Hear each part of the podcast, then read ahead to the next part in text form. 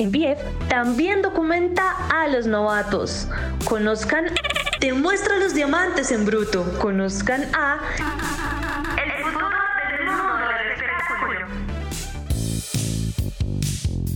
Hola, ¿qué tal amigos? Bienvenidos a una edición más de MPF Conozcan a espacio creado para que conozcan las voces, eh, las plumas, las guitarras y todo lo del futuro. Para esta ocasión tengo a una persona que eh, bien hasta ahora está construyendo sus bases. Podría estar ya siendo entrevistada en nuestra saga principal, el documental. Eh, ella ha escrito pequeños artículos para El Espectador, estudia literatura en los Andes, también estudia lenguas modernas en la misma universidad y tiene planes de hacer una tercera carrera en esta universidad. Eh, bienvenida a Conozcan a señorita Paola Quintero, ¿cómo estás? Mucha, muy bien, gracias Sebas por la invitación. Estoy muy bien. Estás muy bien. ¿Qué, qué tal esa cuarentena? Eh, ¿Mucho encierro? O has sido rebelde como algunos anarquistas de Bogotá? Sí, la verdad, mucho encierro. La cuarentena para mí se siente como hibernar, no sé. No, me siento completamente eh, en mi en mi comodidad, ¿sabes? Se siente muy extraño hibernar para mí. Siento que mi energía se va muy rápido a pesar de que no hago casi nada. Entiendo. Es extraño. Bueno, comencemos por el principio del final, ¿te parece? Está bien. El principio del final cuenta más o menos data de hace dos años cuando pues estabas en tus primeros semestres en la Universidad de los Andes y comenzabas este bello camino hacia lo que pues estás tejiendo hoy en día. ¿Qué pasaba en esas épocas? El primer semestre de literatura. Me estás preguntando sobre el primer semestre de literatura, ¿cierto? Yes. Ok, eh, bueno, yo me acuerdo, te voy a hablar del primer día porque es lo que primero se me viene a la mente. Yo me acuerdo que en la universidad, creo que todavía lo hacen, eh, pues suelen hacer, acostumbran a hacer como esta bienvenida a los primíparos, entonces es un día antes de que las clases comiencen oficialmente, en el que estudiantes de semestres más avanzados, pues como que te esperan frente al ML, que es el edificio principal, y como que tienen este, esta pancarta que dice como literatura y te ponen un sticker que dice como literatura y comienzan como a hablarte de la universidad y de la carrera y de los profesores y te comienzan a enseñar todo y más o menos cómo moverte, a qué es lo que tienes que hacer para sobrevivir y, todas estas cosas. Em, yo me acuerdo que la primera clase que yo tuve, como después de esa inducción, em, la tuve con esta profesora que aprecio mucho, em, que se llama Claudia Montilla, y tuve introducción a estudios literarios con ella y lo primero que vimos fue como eh, la literatura o, el, arte literario desde la óptica de los formalistas rusos. Y eso fue lo primero que vimos. Y de ahí me acuerdo bastante todavía de esto que decían que la literatura em, era este arte que consistía en una disposición particular del lenguaje. Y no solo era como una disposición particular del lenguaje, sino una disposición artística del lenguaje eso nunca se me va a olvidar, tampoco se me va a olvidar que en esa clase leímos a los poetas del barroco español y que leímos tragedia por primera vez en, la universidad, en esa clase. Y también leímos teatro colombiano. Y me acuerdo que el primer ensayo fue comparar una obra de teatro colombiano del siglo XX con esta tragedia de Sófocles que se llama Edipo Rey también se llevar esta bitácora literaria de todos los libros que leíamos y teníamos que anotar un montón de datos como desde la ficha técnica hasta los puntos que más nos interesaban y con que tratáramos de desarrollarlos en, en nuestra bitácora. ¿Qué más me acuerdo de ese semestre? Me acuerdo de este profesor que hablaba muchísimo de una figura, sobre todo presente en varios libros policíacos, pues sí, policíacos, pues no necesariamente policíacos, pero podría presentarse un personaje de estos en un libro policíaco que se llama El Planeur y dice que este profesor le encanta hablar sobre esta figura. También me acuerdo que leímos Estaba la pájara pinta sentada en el verde limón y es una de las cosas más difíciles que he leído incluso hasta ahora. Mm, es un libro de una autora colombiana llamada Alba Lucía Ángel y resulta que con las mujeres latinoamericanas, colombianas, bueno, pero en general de Latinoamérica, no solo en Colombia, eh, lo que sucedió durante este periodo que se llamó el boom latinoamericano es que fueron muy ignoradas por las editoriales y por los lectores. Todo el mundo estaba concentrado en García Márquez, en Carlos Fuentes. Cortázar, en Carlos Fuentes, en todas estas personas y casi nadie se fijaba en las mujeres. Entonces yo me acuerdo que este mismo profesor que, que mencionó lo del planeo, también incluyó en su, en sus sílabos muchas obras de mujeres y leímos muchas cosas que pasaron desapercibidas eh, en ese momento del boom. También leímos una novela de Marta Traba, Laberintos Insolados. Eh, bien particular esa novela, me acuerdo de ella. Y pues sobre todo como este periodo de comenzar a explorar la voz eh, poética. Y cuando digo poética no me refiero simplemente a, no, me, no, me, refiero como a, a, esta voz que está confinada al género lírico, sino me refiero a, a en general esta voz creativa que debes tener al, al escribir, o bueno, no debes, pero pero sí, fue comenzar a explorar más a tu, profundidad. Tu estilo al escribir para... el modo en que, en que te vales del lenguaje, porque como Claudia Montilla se encargó de enseñarnos en, por ahí la segunda, tercera clase de introducción a estudios literarios, la literatura podría consistir en esta disposición artística del lenguaje. Entonces, lo primero siempre es ser muy consciente de cómo te vales de la lengua. Eh, cuando haces un ensayo o cuando haces un texto en el que de verdad quieres entregarte artísticamente. Bueno, ¿te parece si paramos ahí un momento y le dejamos este abrebocas a la gente y nos vamos un poquito más adelante y le cuentas a la gente qué pasó ese día que grabaste un primer cortometraje y que por cosas de la vida estabas dispuesta a irte de Bogotá a Duitama con tal de grabar eso? Eh, bueno, bueno, sí, eh, ¿qué pasó ahí? Resulta que esto, este cortometraje yo lo quise hacer para el proyecto final de una materia que se llama Introducción a Lenguas y Cultura, y Lenguas y Cultura es mi segunda carrera.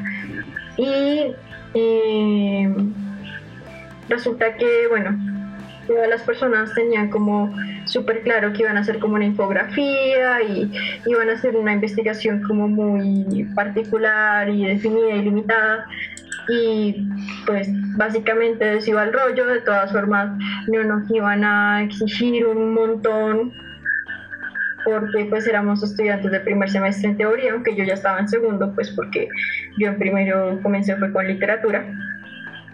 Y a mí se me ocurrió hacer un, un cortometraje y se me ocurrió hacer un cortometraje porque mi tema era las metáforas temporales visuales en los comerciales de Coca-Cola. Y cómo esperan estas metáforas incidir en el consumidor. Entonces, desde que se me ocurrió la idea, no se me ocurrió otra forma de desarrollarla más que a través del audiovisual, porque precisamente era en ese plano en que estas metáforas eran construidas.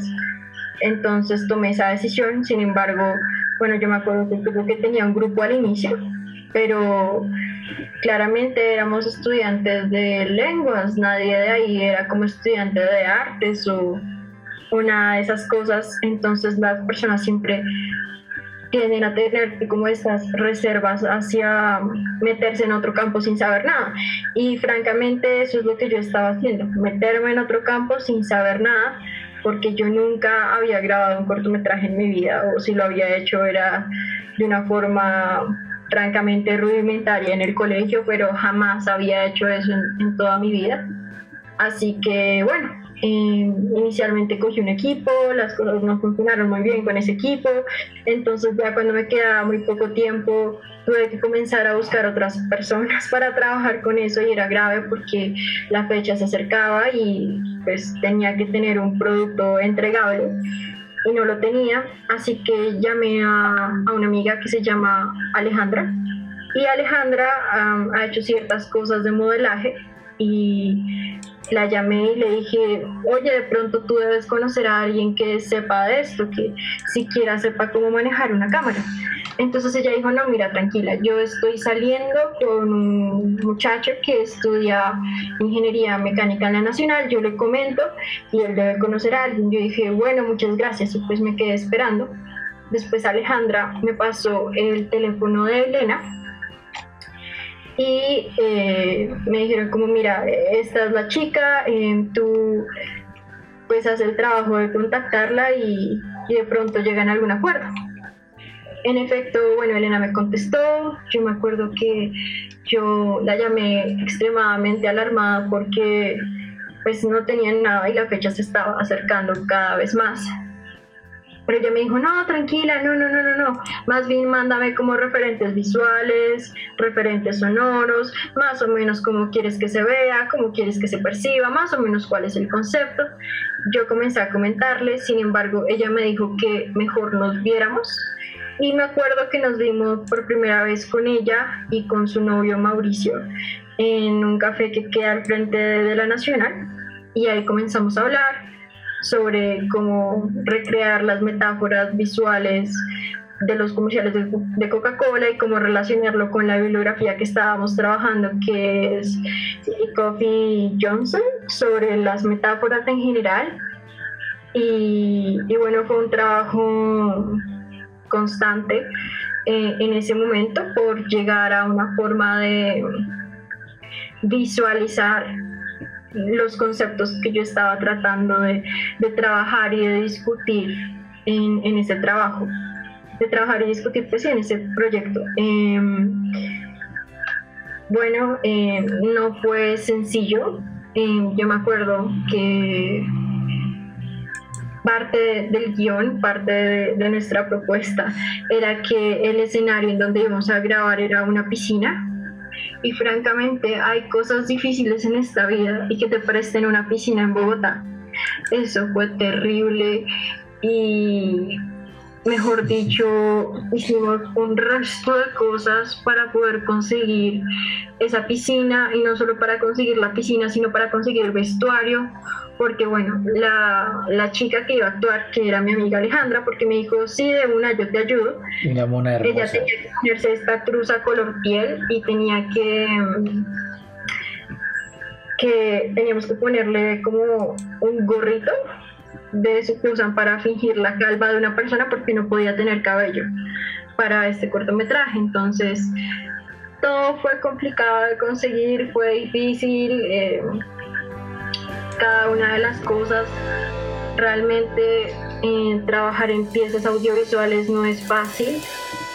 Eh, hacer cine no, no es sencillo y, y, bueno, básicamente yo me estaba metiendo a un medio que no conocía, pero de todas formas en ese momento estaba determinada a llevar a feliz término mi propuesta, porque de verdad creía que estaba genial y y no, y no haya otra forma de, de hacerla, ¿sabes? Creo que no se habría entendido completamente lo mismo que yo quería decir si hubiera hecho una infografía, por ejemplo. Creo que la, la forma de hacerlo y el formato correcto era un cortometraje y pues en efecto se logró con mucho esfuerzo, con ayuda de muchos familiares, con tu ayuda, con la de mi hermana, con todo nuestro trabajo y, y finalmente pues llegó el día de presentar eso a la profesora, le encantó y ese fue el inicio para trabajar con ella a lo largo de varios semestres otros proyectos audiovisuales, el grande en el que pues estoy trabajando ahora y pues ahí vamos. Y ha sido un camino de, de, aprender y de gradualmente ir conociendo un medio con el que al principio no estaba para nada familiarizada. Devolvámonos al colegio cuando pues tú tenías esos proyectos que ni siquiera entendían los mismos profesores porque también les ponían ejercicios matemáticos que no podían resolver ni siquiera ellos, pero no, no te voy a torturar tanto. vamos a irnos al proyecto del cohete, el cohete que hiciste para el año 2014. El cohete. ok. Eh, hay una cuestión sobre las cosas que yo decido hacer siempre. Y bueno, lo que pasa, lo que sucede es que yo desde muy pequeña tengo déficit de atención. Y por eso, si a mí no me interesa algo, si algo no me llama verdaderamente, no lo voy a hacer y sé que voy a terminar sin hacerlo. Entonces procuro que todo lo que yo haga me interese. Habiendo dicho esto, bueno, ¿qué fue lo que pasó? Em, pues yo no sé si todos los colegios harán esto, pero bueno, en el mío hacen, una, hacen un evento que se llama la Feria de la Ciencia y básicamente pues es que todos los niños hacen su proyecto, por salón quedan seleccionadas algunas personas y, y pues cuando ya eres, estás seleccionado, pues pasas al evento principal, que es de todo el colegio, donde ya llaman a los papás, a un montón de gente para que vaya y mire y tú les expongas, etcétera, etcétera. Yo estaba en ese momento como en noveno y pues nos mandaron a hacer ese proyecto y yo como muy como en, en, lo que pasó con el cortometraje. Pues también tenía mi grupo del principio, pero yo me acuerdo que lo que ellas querían hacer era como cremas humectantes. Y a mí, yo como cremas naturales, y a mí eso me aburrió un montón. O sea, no es un mal proyecto, no quiero decir eso, solo no me emocionaba. Y de verdad yo sentía que no estaba haciendo nada a lo que alguien le pudiera poner atención de forma particular. No sentía que fuera ingenioso, no sentía que fuera innovador, no estaba conectada con esa idea y sabía que en la medida en que no estaba conectada con esa idea, no la iba a hacer o le iba a hacer muy poco y pues la verdad yo sí quería gozarme de hacer ese proyecto. Entonces comencé a buscar, bueno, otras cosas por mi cuenta, a ver si de pronto encontraba alguna idea mejor. Entre las cremas humectantes o cremas naturales, como dijiste hace un momento, en, ese combo estaba Alejandra la mona de la cual hablamos ahorita. No, no estaba ahí todavía. Yo ya la conocí en 11. Ok, continúa. Entonces, bueno, yo no estaba para nada conectada con la idea de las cremas y pues quería proponerles otra cosa. Entonces comencé a buscar por mi cuenta y encontré que había personas que en Estados Unidos hacían unos señores cohetes, pero, o sea, suenan como como un proyecto de reciclaje, pero la verdad esto es una cosa súper seria eh, hacen cohetes como de, ¿qué te digo yo? Incluso como de dos metros, solo a punta de botellas. Y la propulsión la hacen solo a partir de agua y aire, o tierra y aire. O sea, se inventaban como mecanismos de propulsión súper orgánicos, por decirlo de alguna manera. Y a mí me pareció genial, o sea, es que esa, ese objeto vuela un montón eso perfectamente, no sé, puede llegar hasta más arriba de la torre Colpatria si, si de verdad hiciste tu trabajo bien haciendo el mecanismo de propulsión. Entonces a mí me pareció genial. O sea, volaba. Esa cosa volaba. Yo estaba encantada, ese día me enamoré de esa idea, conecté un montón con ella y yo veía que además estas personas le hacían paracaídas a los cohetes, entonces caían súper bonitos y el paracaídas era súper sencillo de hacer. Lo único que tenías que hacer era como quitar esta capa que tienen los, los paraguas, o sea, quitarle la tela y pues comienzas a amarrarle hilos y, y ya está y me parecía tan bonito, tan elegante y al mismo tiempo tan emocionante y todo me encantaba. Y, fui con la idea a donde mis compañeras, pero mis compañeras, la verdad, como que no estaban tan interesadas en meterle tanto ese proyecto, sino más bien como en presentemos algo y, y después pues miraremos y ya está, o sea, no, pues no estaban como tan metidas en eso y pues está bien, pero, pero yo sí quería hacer algo interesante, porque sabía que si no hacía algo interesante simplemente no iba a hacer nada. Entonces tomé la decisión de, de hacer todo por mi cuenta. También pues la idea casi se va a pique porque la profesora nos dijo, pues me dijo como que eso era un proyecto de física, que eso no era un proyecto de biología, que si quería que fuera un proyecto de biología tenía que conectarlo de alguna forma con, con el medio ambiente o algo así. Entonces, pues mi premisa en ese momento fue decir que yo lo que estaba tratando de hacer era ejemplificar una forma de propulsión de cohetes que no contaminara. Y así me la valieron. Entonces, eh, bueno, lo de los cohetes también fue bastante trabajoso y sufrido si se quiere. Eh, me acuerdo que tratamos de hacer con mi papá este mecanismo de propulsión que era automático, complicadísimo. No lo logramos, tuvimos que inventarnos como otra cosa con una tapa. De todas formas, también tuvimos que construirle como una base, claramente elegimos el paracaídas, claramente tuvimos muchos prototipos, muchas botellas, muchos se dañaron, de hecho el prototipo que ya estaba listo el día antes de la exposición se nos dañó y tuvimos que rehacerlo, no, eso fue un amarre, sin embargo al final también se logró y el cohete voló y la profesora quedó encantada porque el cohete voló y básicamente esa fue mi historia del cohete. Bueno, parando con el cohete y sabiendo ya lo que te pasó con el cohete, seguimos en el colegio porque allá fue un periodista del espectador y pues tú no fuiste la ganadora de ese concurso, pero por cosas de la vida terminaste enviándole tus cuentos, tus escritos y cada cantidad de tiempo que ya tú nos vas a contar y nos vas a relatar la historia, eh, salías en el espectador, saliste, yo me acuerdo la primera versión en, internet fue la del toro, visto desde la vida del mismo toro, y tuviste una o dos, no me acuerdo bien, ediciones físicas en las que te publicaron en una de las páginas más importantes.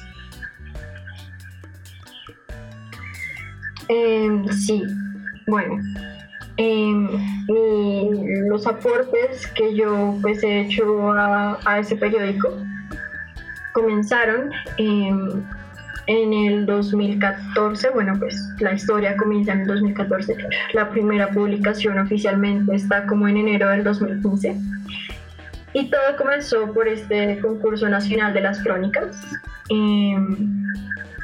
pues el profesor de español lo que tenía que hacer era seleccionar una persona por curso y después de seleccionar una persona por curso se llevaba a todas las personas que había seleccionado a esta charla que hacen en, en ese concurso de parte de algún comunicador o periodista sobre, sobre las crónicas, sobre cómo hacer una buena crónica, etcétera, etcétera y después sencillamente pues tú escribes tu crónica y la mandas y con suerte alguien leerá tu manuscrito y le gustará y de pronto ganas.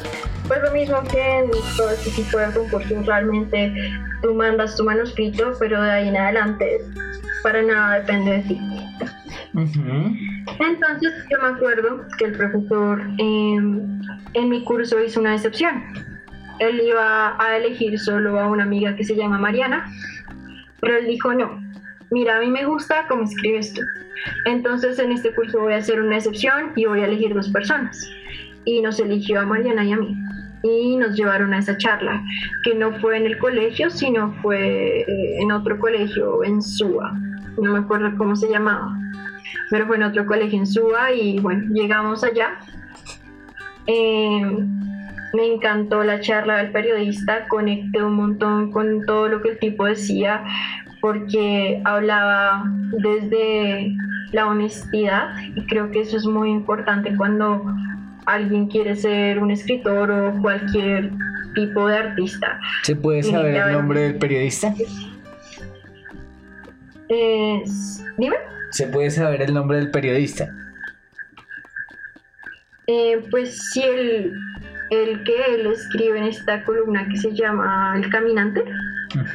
Creo que no, pues o sea, es súper famosa la columna y lo pueden buscar. Recomiendo un montón todo lo que él escribe porque, como digo, escribe desde la honestidad y eso se nota y eso se siente y por eso conecté con él desde el principio un montón con lo que decía y con sus escritos y con su forma de ver el proceso de escribir. Y era algo que nunca había experimentado en mi vida, es decir, bueno, mi historia con la literatura comienza incluso antes con mi profesora de español de octavo, con Ana María, que ella era, eh, pues estaba muy apasionada por lo que hacía, por lo que enseñaba, por los libros. Sin embargo, lo nuevo que trajo este tipo fue como esta forma sincera de ver la experiencia humana y esta forma sincera de ver la pluma. No sé, de verdad no se sentía que estuviera usando máscaras con nosotros y, y a mí yo de 14 años eso le fascinaba. Entonces listo, el tipo dio toda su charla, al final anotó su correo en el tablero, yo anoté su correo en, en mi cuaderno y pues nos fuimos y la profesora nos dijo, bueno, eh, trabajen en la crónica cuando puedan. Y por alguna razón yo no sé por qué, probablemente porque me encantaba escribir.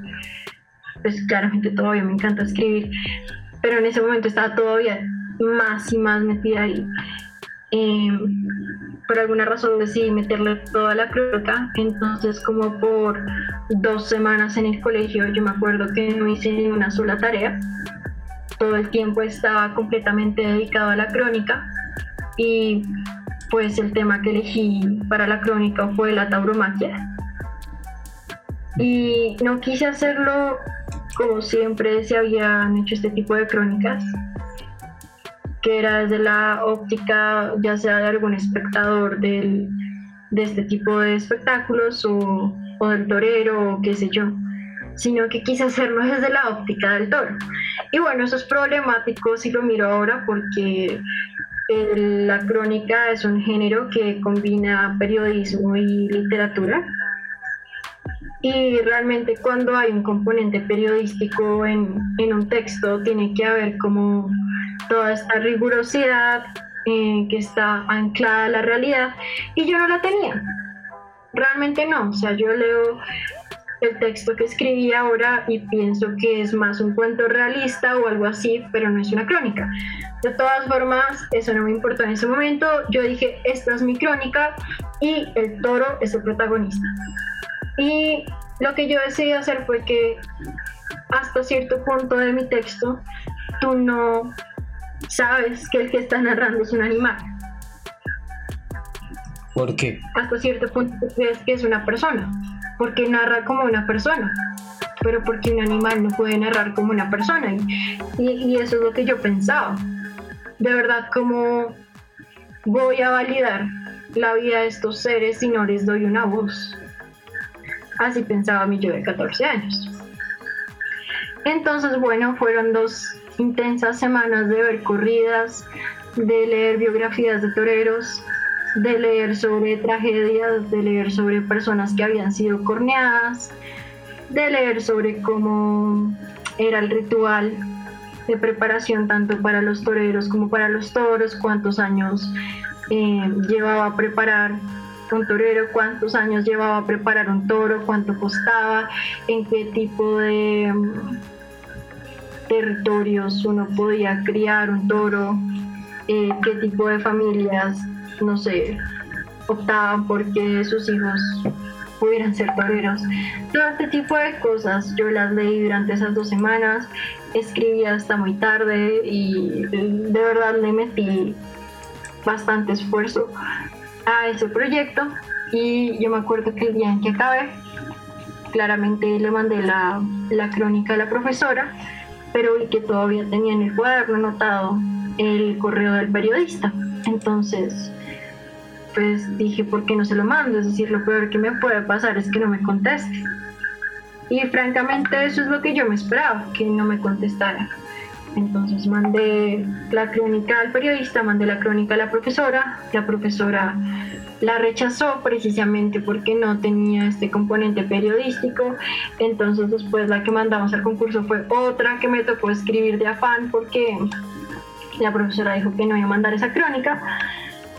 Sin embargo, como un tiempo después, al cabo de, qué sé yo, un mes, el periodista me contesta, me dice que le ha gustado mucho mi crónica y me dice que no me preocupe si no gano, que, que él me va a publicar en El Espectador y yo quedo boquiabierta porque yo había comenzado a escribir en forma tan solo como hace un año, eh, o sea, yo comencé a escribir en el 2013 y eso era 2014, entonces para mí algo así era alucinante, no podía creerlo. para, para, para, para, para. Y el tipo me devolvió el archivo lleno de correcciones. Para ahí Yo las segundo. hice, bueno, pasó como por tres correcciones después. O sea, lo que tu profesora que me nombraste ahorita, no me acuerdo el nombre, te, dijo, no, eso no, ni por las curvas, vamos a mandarlo al periódico, no lo vamos a mandar a ningún lado.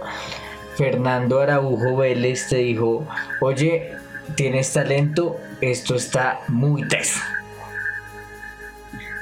Pues dijo que le había gustado y que no me preocupara, que él lo iba a publicar y, y yo que francamente súper impactada porque pues como te digo, mi trayectoria en ese momento todavía estaba muy reciente, de hecho todavía está muy reciente, es decir, los escritores duros, duros han escrito antes de su obra cumbre como unos 20 años más de sus vidas. Entonces estaba francamente impactada por, por la respuesta, por la recepción de parte de Fernando hacia el texto. Entonces, como te digo, le hicimos las correcciones que él mandó hacer. Eso pasó después por más y más correcciones. Y finalmente, en enero del 2015, se publica Bandera Blanca, que así se llama la crónica, que no es crónica, sino cuento realista, pero, pero pues ahí está. Y después yo le pregunto a Fernando si puedo seguir mandando textos y él me dice que sí, que adelante. Y desde entonces seguí mandando textos y pues es lo- he venido haciendo eso desde el 2015 hasta ahora, más o menos, pues no con tanta frecuencia como antes, pero trato de enviar textos de vez en cuando. ¿Cómo se llamó el primer texto que te publicaron en el periódico El Espectador un fin de semana en la edición física? Ah, em, el de la edición física, bueno, ha sido solo una vez y fue muy genial. Bueno, o sea, me sentí, es que imagínate una niña de bachillerato que lo único que ha escrito es su diario y no ha leído tanto como otras personas, porque yo no había leído tanto como otras personas tampoco. Embuste, no le crean. O sea, para una persona promedio colombiana, ella había leído muchísimo más. Cuenta la leyenda que ella ya a los 10 años se había leído 100 años de soledad. Yo vine a leerme ese libro y pues un colombiano normal se lo viene a leer tipo 18 años, 20 años ya cuando está en la universidad. Continúa. Bueno, pues no fue a los 10 años, fue a los 13. Igual era muy poco el tiempo, muy pocas las lecturas. Yo sentía y todavía siento que me hace falta un montón. Y pues estaba impresionada. Y sobre todo, bueno, pues Fernando ahí me escribió como, oye, vamos a usar este poema que se llama El ocaso de las cenizas para la edición física del 20 de julio. Y eso fue en el 2016 bueno, ya habían pasado como un año larguito desde la primera publicación. Igual yo seguía como, wow, ¿en serio? Y, y bueno, hablando del poema, pues el ocaso de las cenizas es un poema que yo hice después de haber visto un documental, no me acuerdo cómo es que se llama el documental, sobre la tragedia de Armero y realmente me llegó un montón realmente estuve muy consternada después de ver ese documental porque, no sé, porque me hizo pensar en lo poco que, que, valora, que valoramos como sociedad la vida humana. Lo triste que fue ver que, no sea una mesa de, de ejecutivos le importó más sus propiedades y sus ganancias y, el dinero,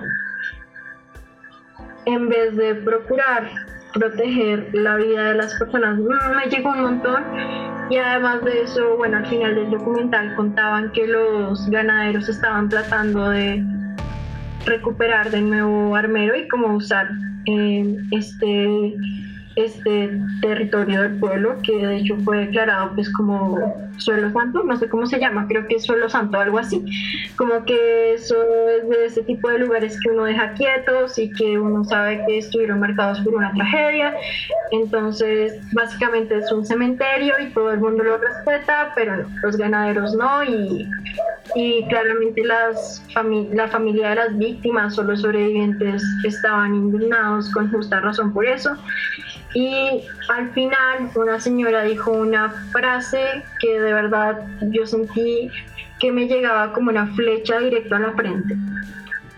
Esta señora dijo algo así como, es que el abono de esas vacas son nuestros muertos. Ok. Y tuve esa frase rondando por mi cabeza toda esa semana. Entonces me consterné tanto y me impactó tanto que escribí ese poema. Y bueno, primero lo publicaron en la edición virtual y después, unos meses más tarde, Fernando me escribió para decirme que, que lo iban a publicar en la, edición física el 20 de julio.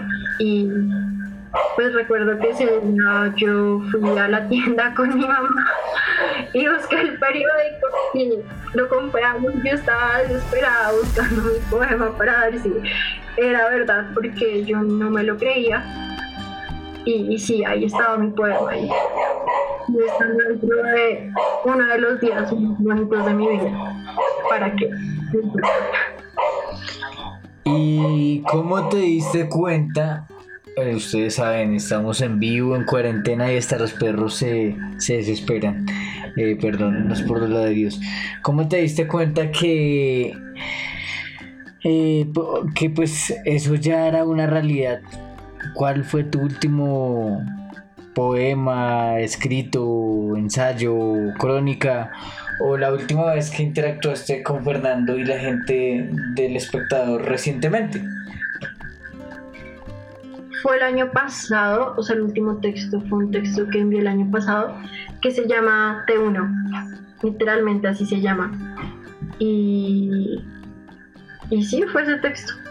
he estado súper concentrada en este proyecto grande audiovisual, entonces no he tenido tanto tiempo para hacer escritos como tal, de modo que mis entregas no han sido tan constantes, pero lo último fue el año pasado y se llama T1.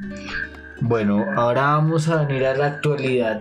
Ya hemos hablado de tu parte como, pues, eh, incursionista en el cine, como escritora, como niña inquieta que pues nunca se pudo concentrar en clase antes de terminar, cuéntanos cómo hiciste para entrar a la parte de filosofía de la universidad, que es la siguiente carrera que quieres terminar, y eh, pues ocuparte del evento más importante de la facultad. Eh, bueno, mi historia en filosofía comenzó por dos motivos. El primer motivo fue mi directora del departamento de literatura, bueno, la que era directora en ese momento. Esta mujer es una mujer extremadamente respetada, pero también en alguna medida un poco temida incluso em, en el departamento. Y esta mujer, además de ser literata, es filósofa. Y me inspiraba muchísimo respeto. Y además de inspirarme muchísimo respeto, me inspiraba. Esta mujer sabía un montón y además de que sabía un montón, transmitía lo que sabía de una manera y además de eso, también su, su influencia, su persona, su figura me marcó tanto como para decidir tomar el rumbo de estudios clásicos en, en literatura.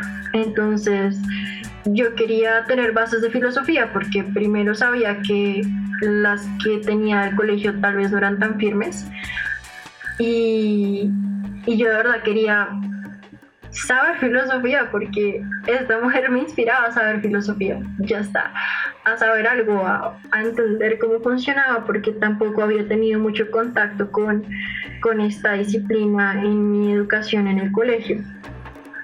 Ese es el primer motivo. El segundo motivo es un poco más práctico y es que en cualquier carrera de ciencias sociales en los Andes a ti te van a pedir que hagas una introducción a otra carrera de ciencias sociales. Y bueno, yo ya tenía mi segunda carrera, que es lenguas, y lo que me estaban pidiendo era pues una introducción a otra carrera de ciencias sociales, entonces dije, bueno, matemos dos pájaros en un solo tiro, metamos eh, introducción a filosofía. Y introducción a filosofía me tocó con esta profesora que también es excelente. Recomiendo cada uno de sus artículos, cada uno de sus libros, cada una de sus palabras, valen un montón la pena. Excelente docente, excelente persona, Laura Quintana. Es impresionante y, tuve introducción a filosofía con ella. También ese semestre tuve lógica 1, eh, que me sirvió mucho para aproximarme desde otra óptica a las matemáticas. Por ejemplo, pues ahí no te van a enseñar matemáticas, pero pero, pero de pronto como que te marcan una pauta para poder aproximarte a, a ellas de, de, otra manera. También ese semestre vi Platón y me encantó. Y me di cuenta de que también me gustaba la filosofía. Y además de que me di cuenta de que me gustaba la filosofía, me di cuenta de que pues em, compartía todas las materias del ciclo básico con lenguas y cultura, entonces pensé que de pronto no era tan imposible hacer las tres carreras. Entonces pues estoy mirando de qué manera es financieramente plausible, de qué manera es académicamente plausible y pues espero poder llevar a cabo esta decisión.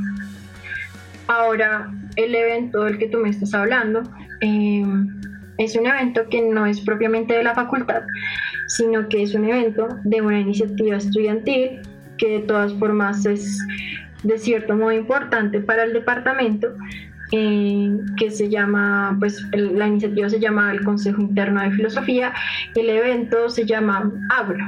Entonces, cuando yo llegué al Consejo Interno de Filosofía, eh, Ágora pues todavía está hasta ahora solidificando, ¿sabes? Em, solo se sabía que la idea del evento era juntar muchos estudiantes de muchas disciplinas a hablar sobre alguna pregunta en particular y que todo el mundo pudiera opinar, que todo el mundo pudiera entender, pero pues había un problema y era que no podía ser la conversación tan especializada que muchas personas no entendían de qué estaban hablando y pues se perdía la gracia de ser inclusivos y de sacar la filosofía de los salones y de las bibliotecas y de estos lugares en los que se cree que está encerrada.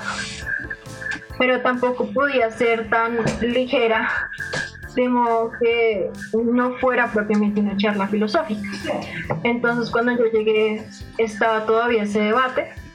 A mí el evento me llamó la atención, conecté con él desde el primer momento en que escuché que existía.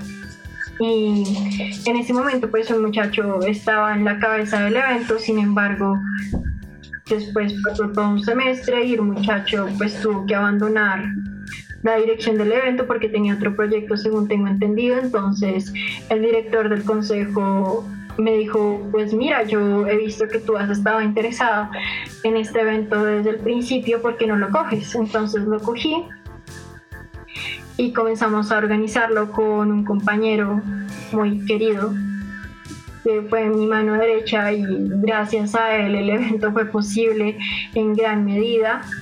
El año pasado lo hicimos sobre memoria, sobre construcción de perdón y, memoria.